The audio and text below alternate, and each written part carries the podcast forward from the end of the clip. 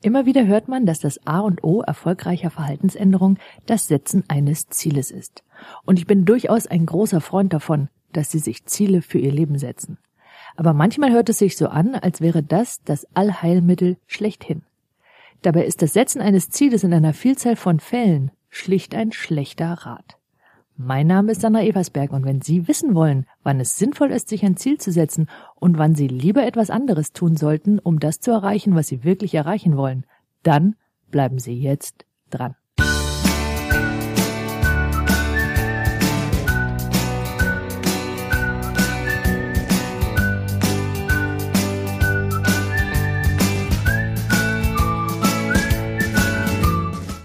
Kennen Sie bestimmt. Sie nehmen sich etwas vor und Sie sagen sich, Sie setzen sich dafür einfach ein Ziel.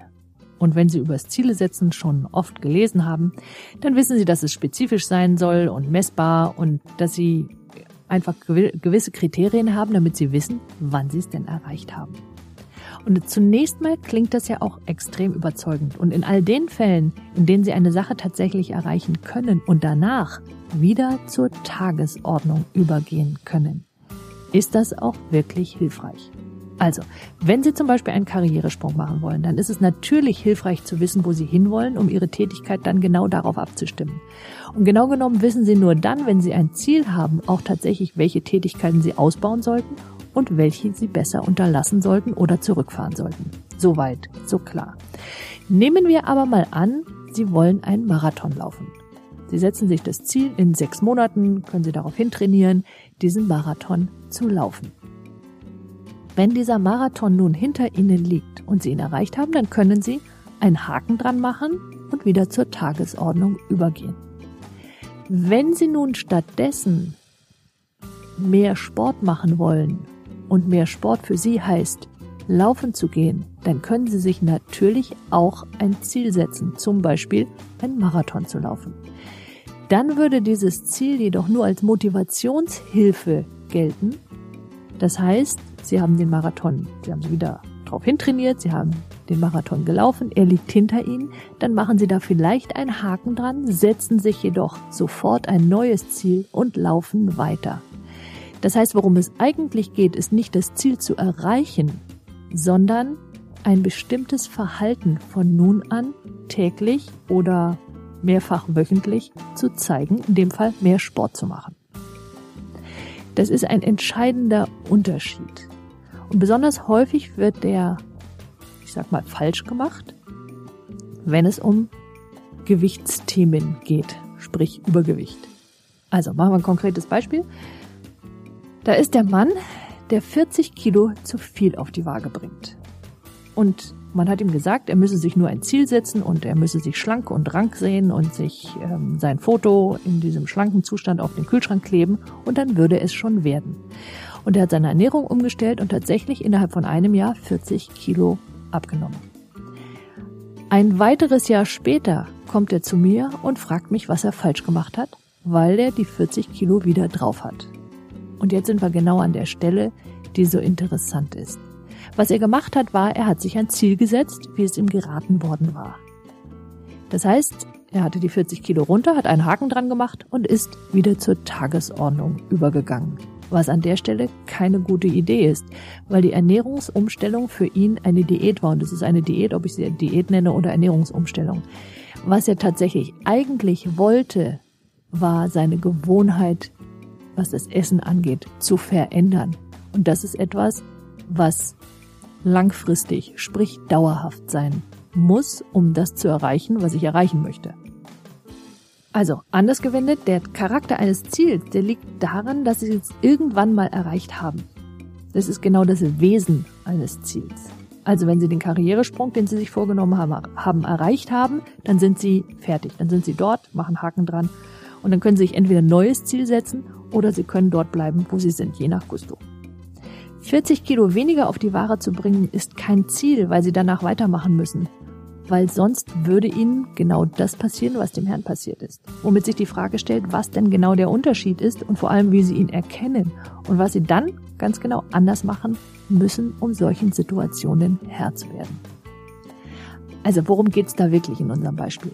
Es geht darum, eine Gewohnheit zu verändern. Und das ist genau der eklatante Unterschied, weil damit sind Sie niemals fertig.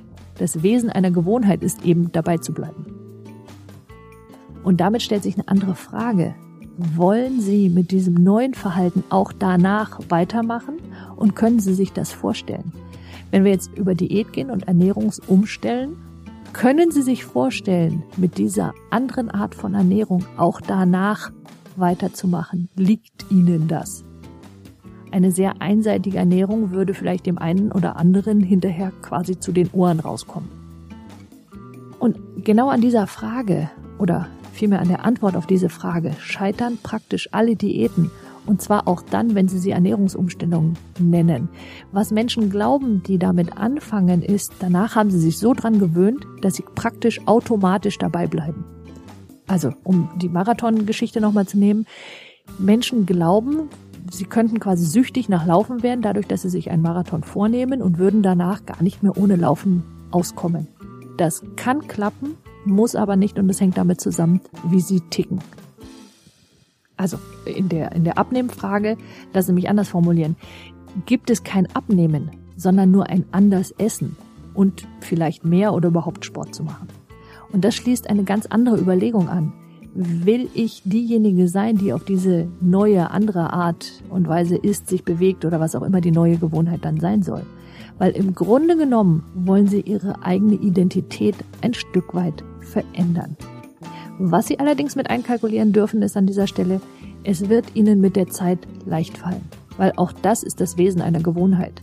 Sie ist nämlich automatisiert. Das heißt, Sie brauchen nach einer Weile nicht mal mehr dran zu denken und wenden das neue Verhalten automatisch an. Und nach einer Weile sage ich deswegen, weil das, was Sie über den Podcast zu Hause tun, wird natürlich auch eine Gewohnheit, aber sie beginnt auf der bewussten Ebene. Was wir im Coaching machen, wir ersetzen ein Verhalten gegen ein anderes. Das geht definitiv schneller. Und bevor ich Ihnen jetzt sage, was Sie genau tun können, damit Sie das erreichen, was Sie erreichen wollen, lassen Sie mich kurz zu der Abnehmfrage noch was sagen, weil diese Frage taucht immer wieder auf. Übergewichtige Menschen glauben oft, dass schlanke Menschen einfach alles essen können und nicht zunehmen. Und ehrlich, das ist Quatsch. Schlanke können genau wie alle anderen auch ab und an über die Stränge schlagen. Sie tun das nur nicht täglich. Vielmehr vergessen sie viel häufiger das Essen, als dass sie essen. Wenn sie, also wenn diese Menschen an einem Tag was weiß ich, wegen einer Einladung, was auch immer, zu viel essen oder zu ungesund essen, dann werden die am nächsten Tag automatisch weniger und wieder gesünder essen. Und weil das eine Gewohnheit ist und die hängt weniger mit dem Essen selbst zusammen als mit dem Gefühl für den eigenen Körper, ist es nicht anstrengend, sondern leicht. Und damit sind wir an der wirklich interessanten Stelle, weil eigentlich geht es immer um das Gefühl, das Sie mit dieser Gewohnheit erreichen wollen. Zum Beispiel mehr Energie zu haben, sich fröhlicher zu fühlen oder besser oder voller Stolz oder was auch immer. Und genau darin liegt auch der Schlüssel, damit Sie genau das erreichen, was Sie erreichen wollen. So, wie geht's jetzt? Also, erstens, Sie treffen die Unterscheidung, ob Sie sich ein Ziel setzen sollten oder ob es in Wirklichkeit um die Veränderung einer Gewohnheit geht. Dann entscheiden Sie zweitens, um welches Gefühl es für Sie dabei geht. Also, wie wollen Sie sich fühlen oder, können auch meine Lieblingsfrage stellen, Wer wollen Sie sein? Also eine Person, die oft lacht, die dranbleibt, organisiert ist, ausgeschlafen, fröhlich oder was auch immer. Dann entscheiden Sie sich drittens, wann Sie dieses Gefühl haben wollen. Und Sie entscheiden sich zunächst einmal nur für eine einzige Situation, in der Sie dieses Gefühl haben wollen und in der Sie diese neue Gewohnheit anwenden wollen. Und machen Sie es sich leicht. Und dann fangen Sie heute damit an. Und denken Sie nicht daran, dass Sie sie nun Ihr ganzes Leben lang tun müssen. Sie entscheiden sich zunächst mal nur für heute. Und morgen entscheiden sie sich auch wieder nur für heute, das dann morgen ist und so weiter. Damit tricksen sie nämlich ihr Gehirn wirksam aus. Und sollten sie zum Beispiel einen Tag auslassen, einen, also es sollte nicht wieder die Regel werden, dann ist am nächsten Tag, also am Tag drauf, wieder heute. Dann setzen Sie sich morgens eine Intention für den Tag. Also zum Beispiel sich am Abend stolz zu fühlen oder was auch immer Ihr Wunschgefühl ist. Und eventuell stellen Sie sich einen Wecker. Und das ist besonders dann empfehlenswert, wenn Sie das alte Verhalten bisher automatisch abgespult hatten. Also wenn Ihnen hinterher erst aufgefallen war, dass Sie vorher dieses alte Verhalten gezeigt hatten. Aus dem Yoga-Bereich gibt es dafür sogar kleine Uhren, die Sie programmieren können und die dann alle Stunde, alle halbe Stunde, alle paar Minuten einen Gong tönen lassen. Also nehmen wir zum Beispiel an, Sie wollen sich angewöhnen, abends pünktlich ins Bett zu gehen, was ich übrigens sehr empfehle. Schlaf ist wichtig, statt noch bis nach Mitternacht rumzupuzzeln. Also vielleicht schlafen Sie auch abends schlecht ein und wissen, dass es sinnvoll wäre, eine Stunde vor dem Schlafengehen mit dem Arbeiten aufzuhören, kein Fernsehen zu gucken oder was auch immer. Und das gilt ganz besonders für die Selbstständigen unter Ihnen und diejenigen, die zu Hause arbeiten, wozu ich übrigens auch die Hausarbeit zähle. Stellen Sie sich einfach abends einen Wecker und wenn der klingelt, hören Sie mit dem Arbeiten auf. Und dieser Wecker am Abend kann noch wichtiger sein für Ihre Produktivität als der Wecker am Morgen.